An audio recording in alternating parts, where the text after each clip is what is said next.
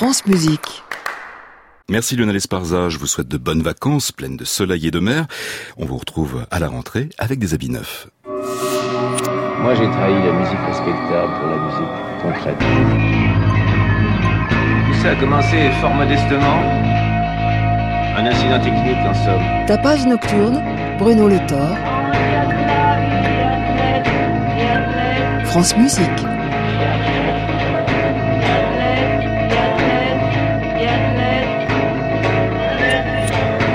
Ce n'est pas un mais deux invités que nous recevrons dans cette émission, le guitariste et compositeur Marc Ducret et le claviériste, arrangeur et compositeur François Bréant. Ils viendront nous parler de leur actualité quelque peu discographique. Marc Ducret explore insatiablement les formes et les genres depuis longtemps maintenant. Après avoir façonné des modes de jeu singuliers, avec des guitares aux lutheries diverses, après avoir bâti des passerelles entre musique contemporaine et improvisation, il s'attelle à esquisser des liens avec la littérature. À l'instar du triptyque Tower, inspiré par un roman de Nabokov, Lady M trouve son origine dans l'œuvre de William Shakespeare. Ici, la musique raconte un personnage, celui de Lady Macbeth, qui, soutenant son époux dans sa prise de pouvoir, va peu à peu céder à la folie. Marc Ducret est l'invité de ce tapage nocturne.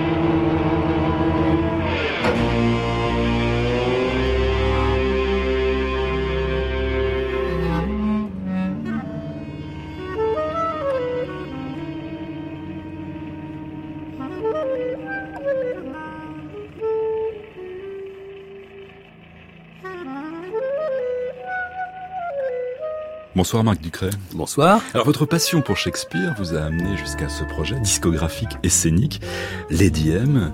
Pourriez nous raconter un peu la genèse? Non, parce que si je raconte réellement la genèse, je vais raconter à peu près toute ma vie en partant de ma découverte de Shakespeare qui a eu lieu euh, quand j'étais adolescent. Comme des millions de gens depuis très longtemps, j'ai été complètement euh, conquis par tout Shakespeare. C'est-à-dire tout ce qu'il fait, sa façon de le faire et sur quoi il travaille, etc. Dans les formes différentes, mais aussi tout dans chaque forme, c'est-à-dire dans une pièce, il y a ce qu'il n'y avait pas forcément dans le théâtre français ou allemand que j'adorais aussi, euh, mais là il y avait tout. Il y avait le mythe, il y avait l'image, il y avait l'enracinement dans, dans l'histoire, c'est des histoires de vrais gens la plupart du temps, et de l'histoire relativement récente pour la personne qui écrit, Macbeth, évidemment, c'est une très vieille histoire qui se passe au XIe siècle, mais les chroniques sur lesquelles s'est fondé Shakespeare pour écrire euh, Macbeth, Hamlet, etc., euh, venaient juste de paraître. Hein. Je crois que ça faisait, euh, quand la pièce est sortie, il y avait 25 ou 30 ans que le, que le bouquin était disponible. Donc c'est frais, c'est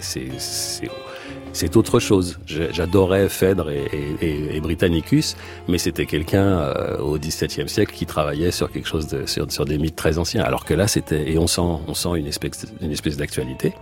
Et puis pour finir, ben, l'actualité, euh, moi, je, pense que la plupart des pièces de Shakespeare sont comme toutes les pièces des, vraiment très grands euh, littérateurs sont utilisables dans, dans, notre pour nous dans notre vie. C'est des c'est des c'est des, marqueurs, il y a des choses qui sont extrêmement actuelles, notamment dans Macbeth par exemple.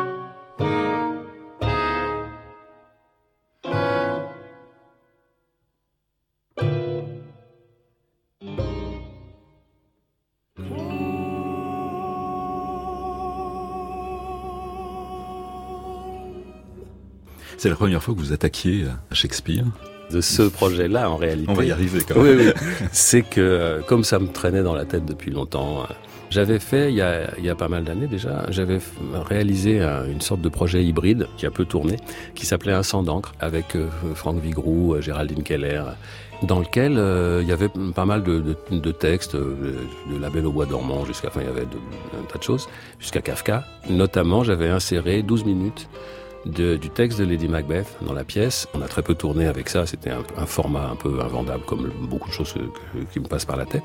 Mais là, euh, plusieurs années après, euh, je me suis dit que je voulais, j'ai ressorti ces partitions et je me suis dit que je voulais vraiment en faire quelque chose de, de vraiment plus, plus, plus élargi, plus, plus, plus, plus creusé, un peu plus euh, vraiment lui donner, donner sa chance à un projet comme ça. Et c'est ça qui a, qui a, donné lieu. Il y a certaines, certains bouts de musique qui sont vraiment des développements de ce que j'avais écrit à l'époque de Vincent d'encre.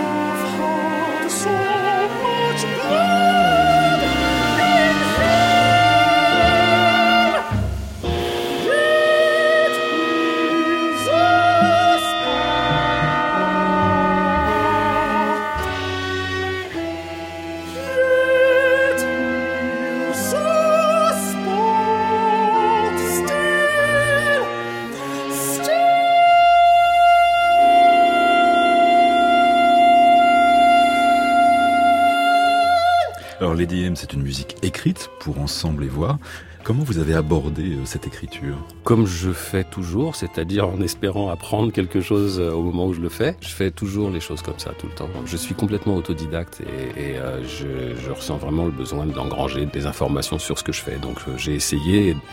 Il y a beaucoup de choses, que ce soit techniquement ou plus théoriquement que j'ai essayé de réaliser. Donc, comme très souvent, euh, je le dis humblement, hein, euh, j'ai essayé d'appliquer des procédés que j'entends faire par des compositeurs qui me plaisent énormément ou qui me, qui me tiennent à cœur.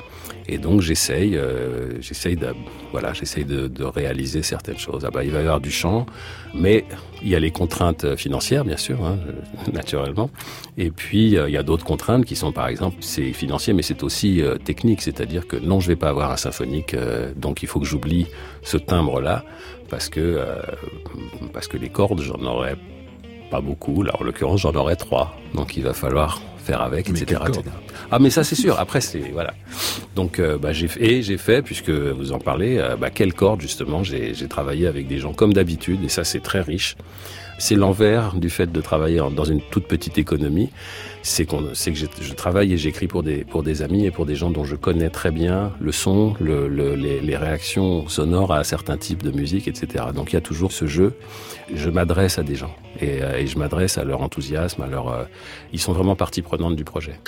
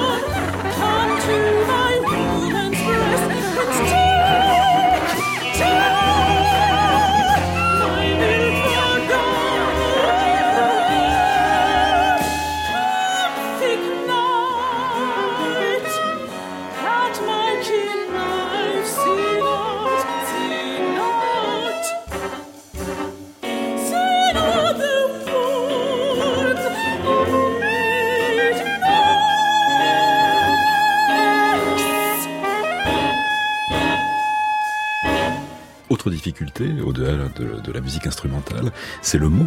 J'ai commencé à écouter de la musique dans les années 60, c'est une grande chanson, tout le monde le, rabâche, mais c'est vrai. C'est comme ça que c'est tombé, mais il se trouve que c'est une petite fenêtre pendant laquelle la musique populaire a réellement existé en tant que musique populaire. C'est-à-dire qu'il y a eu dix ans, euh, on va dire de 64 à 72, pendant lesquels l'argent et, ses possesseurs couraient après l'invention, la fraîcheur, euh, la jeunesse, euh, la maladresse sûrement, mais aussi le, les coups de génie de, de on essaye, on verra bien à partir du tout du milieu des années 70, ce rapport s'est inversé et il est devenu ce qu'il est maintenant d'une façon. Oui, il faut dire aussi qu'à l'époque, il y avait dans les maisons de disques des musiciens qui dirigeaient parfois les maisons de disques. Absolument. On oublie par exemple que le vice-président d'RCA, c'était Chet Atkins. Absolument.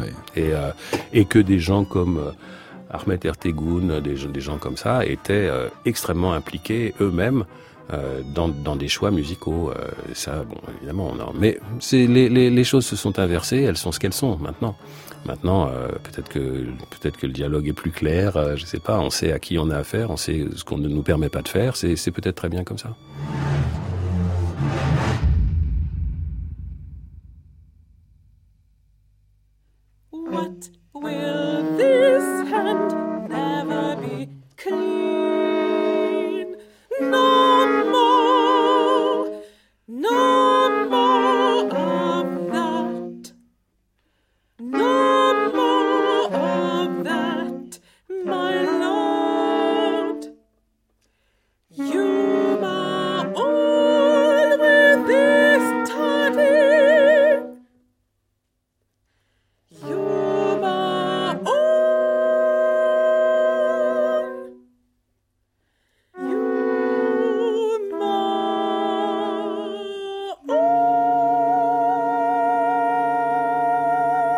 Avez fait le choix d'une soprane et d'un contre-ténor. Il y a une raison à ça? J'ai fait le choix de deux voix lyriques parce que j'adore ce timbre, j'en écoute beaucoup, et aussi parce que je continue à, creuser l'idée de mélanger le, timbre de cette technique vocale, de ces techniques vocales, avec des techniques instrumentales qui ne les rencontrent peut-être pas très souvent. J'écoute beaucoup de, compositeurs euh, vivants, je les trouve euh, formidables.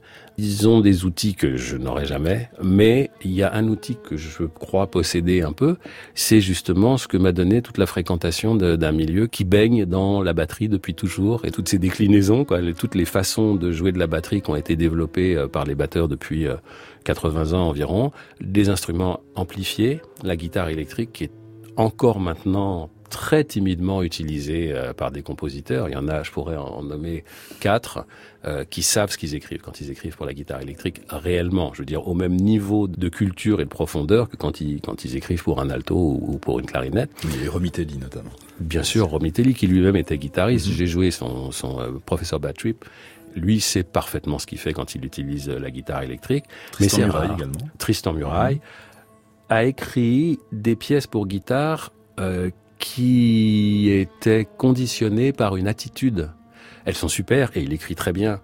Mais ces pièces-là utilisent la, la, fascination pour la transformation électronique du son de guitare. Ce qui les fiche déjà maintenant un petit peu dans... C'est bête, mais c'est plus passéiste que vu de maintenant, vu de, vu de notre point de vue actuel, que Romitelli qui utilise le son euh, avec très peu de transformation dans sa pièce, ou que Peter Eötvös, par exemple, qui, qui, utilise remarquablement bien euh, la guitare et la basse électrique aussi. Euh, est un des rares qui a intégré la basse électrique euh, d'une façon géniale dans un ensemble euh, symphonique, romantique traditionnel, quoi. Donc voilà, moi j'ai fait ça. Et puis il y a quelque chose dont peut-être vous alliez parler après, mais euh, euh c'est la répétition. Je suis fasciné par la répétition, le, fait de recommencer quelque chose. Je, si, si je crois à une magie dans la vie, c'est à la magie de répéter les choses. C'est la, la, la charge j'ai pas d'autre mot que magique, quoi. On charge ce qui est répété, on le charge de quelque chose que je n'arrive pas bien à analyser, mais que je ressens les contes de fées, les, les enfants qui vous disent euh, il était une fois, euh, etc. Ce truc où, quand, quand, quand, on raconte euh, les contes et où il faut absolument pas, où les enfants sont pas du tout contents quand on essaye de trouver une autre façon de les raconter. Il faut absolument utiliser les mêmes mots, revenir comme ça, refaire le même chemin et tout. Et j'aime beaucoup beaucoup ça. Et il me semble que ça résonne avec avec avec l'histoire que raconte Shakespeare, qui est aussi un mythe, etc. Enfin, tout ce, truc-là, c'est ça qui m'émeut. Et donc, je voulais, je voulais que cette histoire, on entende qu'elle est cyclique, qu'elle ne s'est jamais terminée et qu'elle continue encore maintenant. Et donc, pour ça, je voulais entendre euh, des voix lyriques et que une voix vienne, dise quelque chose et ensuite une autre voix vient et va redire la même chose. La musique change, mais le texte est le même. Et une troisième fois, les deux voix vont redire la même chose à nouveau. Et c'est, euh, c'est évidemment avec des éclairages toujours différents. Merci beaucoup, en tout cas, Marc Ducret, d'être bah, venu à parler de cette nouveauté discographique. Et à bientôt. À bientôt.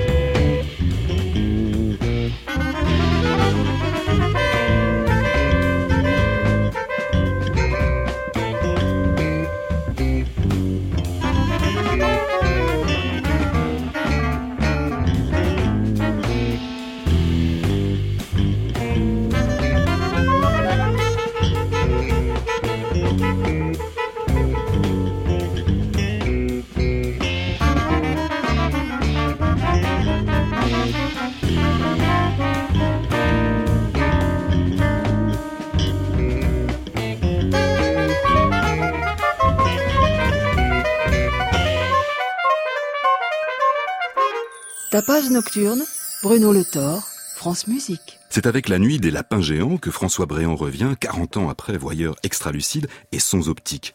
Mais ces années n'ont pas fait prendre une ride à sa musique, toujours curieuse, inventive, singulière, une musique qui se joue des codes. François Bréant s'inspire de l'univers de la musique de film, de sa fonction et de ses conventions, mais il convie l'auditeur à reconstituer son propre scénario comme une sorte de jeu de piste mentale. François Bréant est l'invité de ce dernier tapage nocturne.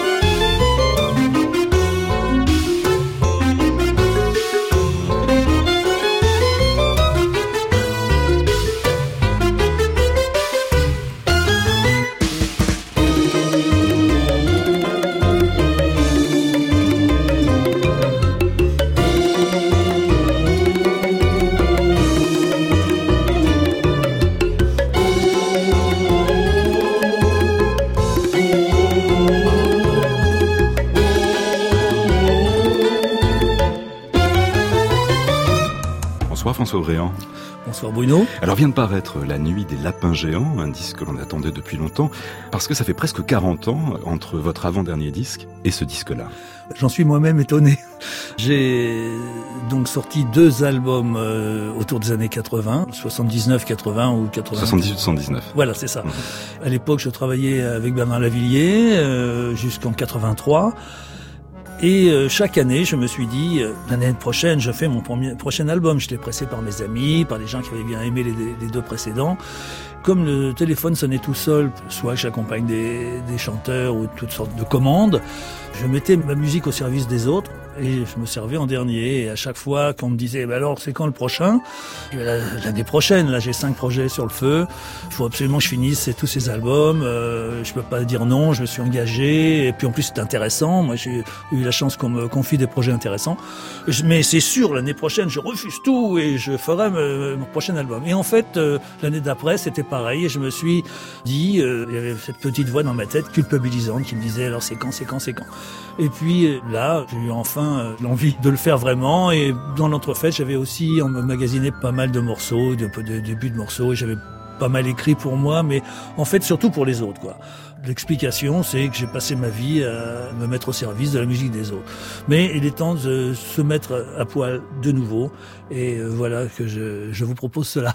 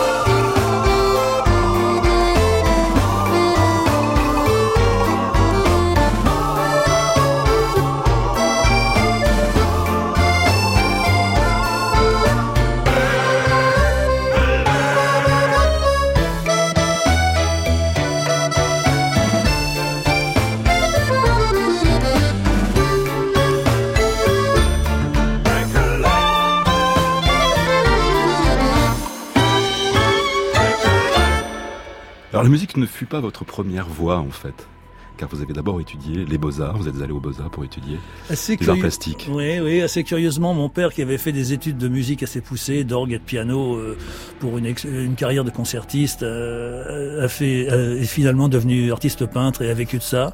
Et moi, j'ai été aux beaux-arts de Rouen et aux arts déco et euh, finalement, j'ai fait de la musique.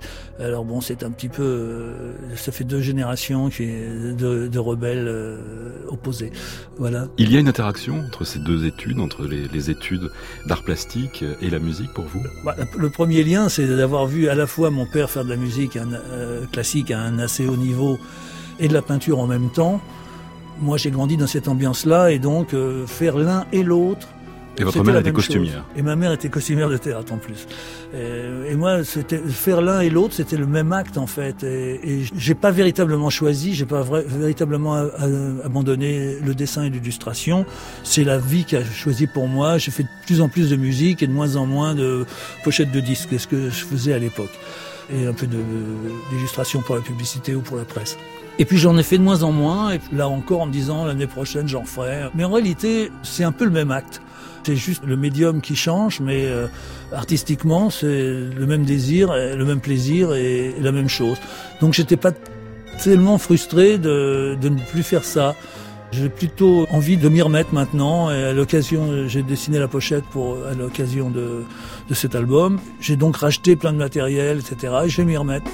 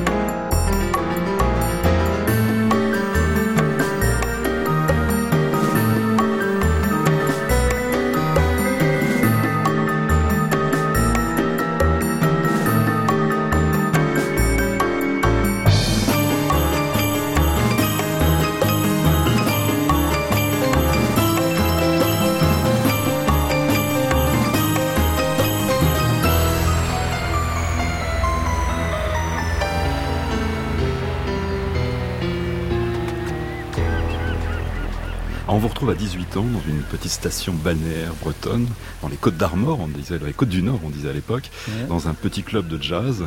Et là, c'est une aventure assez particulière puisque vous croisez Manu Dibango. Mon premier gig de ma vie, c'était ça, jouer pendant toute la saison d'été dans ce, petit club de jazz. J'ai 18 ans à ce moment-là. On joue tous les soirs.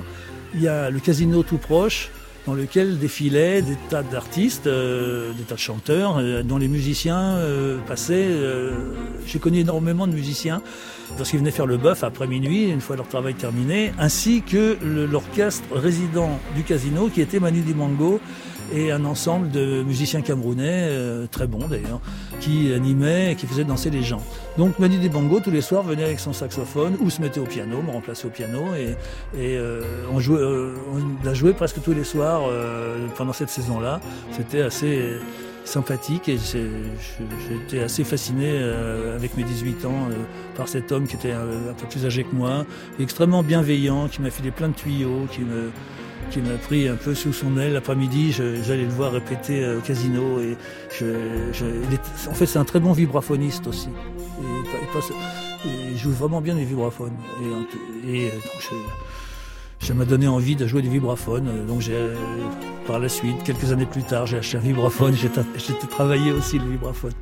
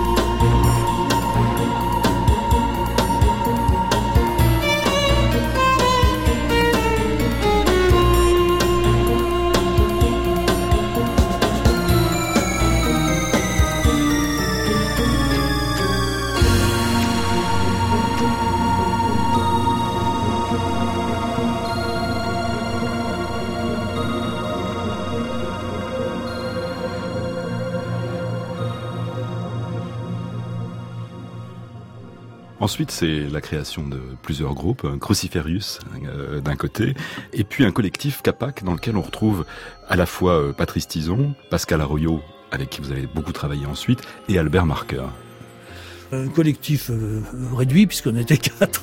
On s'est retiré à la campagne pendant un, an ou deux pour mettre au point une musique personnelle on appelait ça pop musique, un peu à tort parce que c'est pas très populaire, mais c'est enfin une musique de fusion de tous les trucs euh, qu'on trouvait révolutionnaires et importants à l'époque, à savoir euh, le jazz d'avant-garde, euh, le, pop rock, et d'en faire quelque chose de personnel et qui ait, qui une valeur, que ce soit pas juste faire des petits tubes pour, pour, pour les teenagers, mais on était tout à fait fan de tas de trucs comme euh, allant de Sonra à Frank Zappa, qui était une idole, euh, une, de nos idoles, qui est toujours d'ailleurs. Euh, de tous ces gens qui n'ont pas peur de tout mélanger et qui arrivent à être personnels dans une hybridation totale des styles. Et ce principe-là me poursuit toujours. Le contenu de ce que j'écris pour moi, c'est l'hybridation. C'est qu'est-ce qu'on peut faire avec des éléments qui ne sont pas faits pour aller ensemble? Qu'est-ce qu'on peut faire d'un mariage contre nature? Comme euh, je trouve que les choses euh, importantes dans l'histoire de la musique sont souvent issues d'un mariage contre nature. Euh, la musique folklorique du Brésil avec le jazz. L'invention même du jazz, c'est un accident historique. C'est des déportés africains qui découvrent les, gammes européennes et, les, la lutherie européenne. Ils inventent une musique à eux incroyable.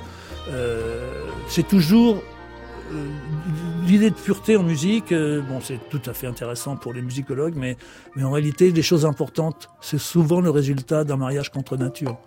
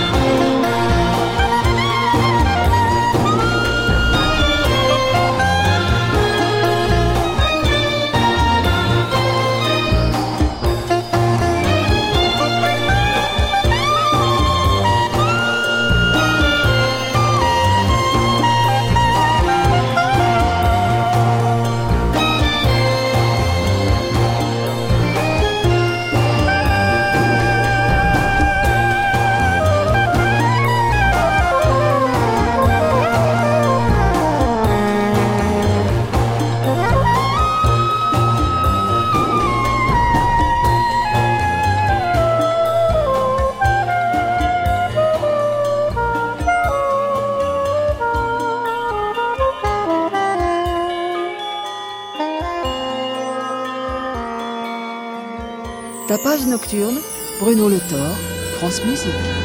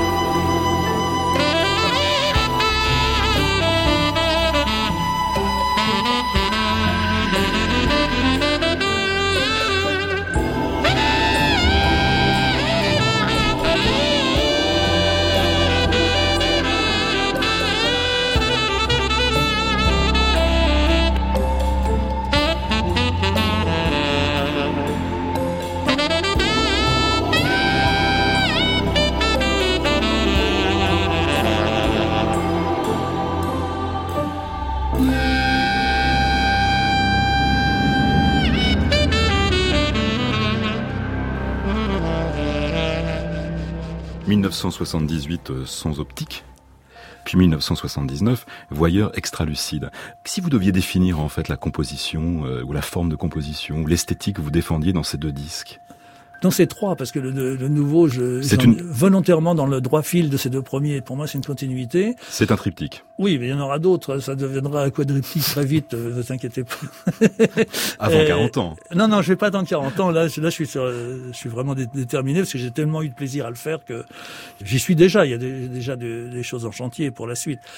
Euh, non, comment je définirais mon travail, c'est justement ce concept de de se dire je suis une éponge, je suis un caméléon, je prends tout, je mets dans un grand euh, creuset et, et n'importe quoi qui sort, c'est c'est bon à prendre. Et je fais le tri après.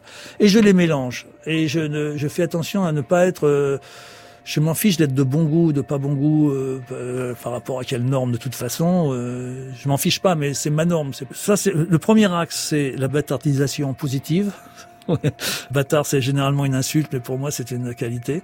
La bâtardisation positive. Le deuxième axe, c'est euh, la musique de film inversée, c'est-à-dire que on ferme les yeux quand on l'écoute et ça doit générer des images et des histoires. C'est se servir des codes de la musique de film. Il y a énormément de clichés, beaucoup de, de, de choses complètes. Vous avez fait un peu de musique de film. Moi, j'en ai fait. Alors, j'ai fait quelques longs métrages aussi, oui, et pas mal de cou- beaucoup de courts métrages, beaucoup de musique pour la pour la pub aussi, euh, ce qui est de la musique de film quand même, parce que faut vraiment coller à, à- à l'image, euh, à l'image près là sur ce coup, sur des Mhm. petits films de 20 secondes. euh, extrêmement rigoureux, extrêmement précis. Il y a une sorte de vocabulaire de la musique de film qui a été créé euh, depuis le début du, du sonore, qui était probablement hérité de l'opéra. Il devait déjà y avoir un code pour l'opéra, euh, des violoncelles dans les machins dramatiques, euh, les tonalités majeures quand c'est martial, euh, enfin tout ces, ce fatras de, de clichés de vocabulaire.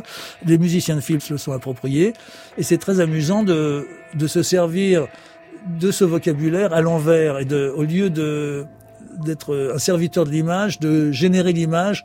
Euh, C'est pour ça que mon premier album s'appelait Sons Optiques. Hein, c'est exactement pour ça. Bon, alors il y a des clichés, il faut plus les. Quand il y a le méchant euh, qui arrive en voiture noire avec les vitres teintées euh, au fond de l'image et que la voiture arrive et qu'il y a une tenue de violoncelle, ça faut plus le faire. Faut plus le faire. Franchement, c'est.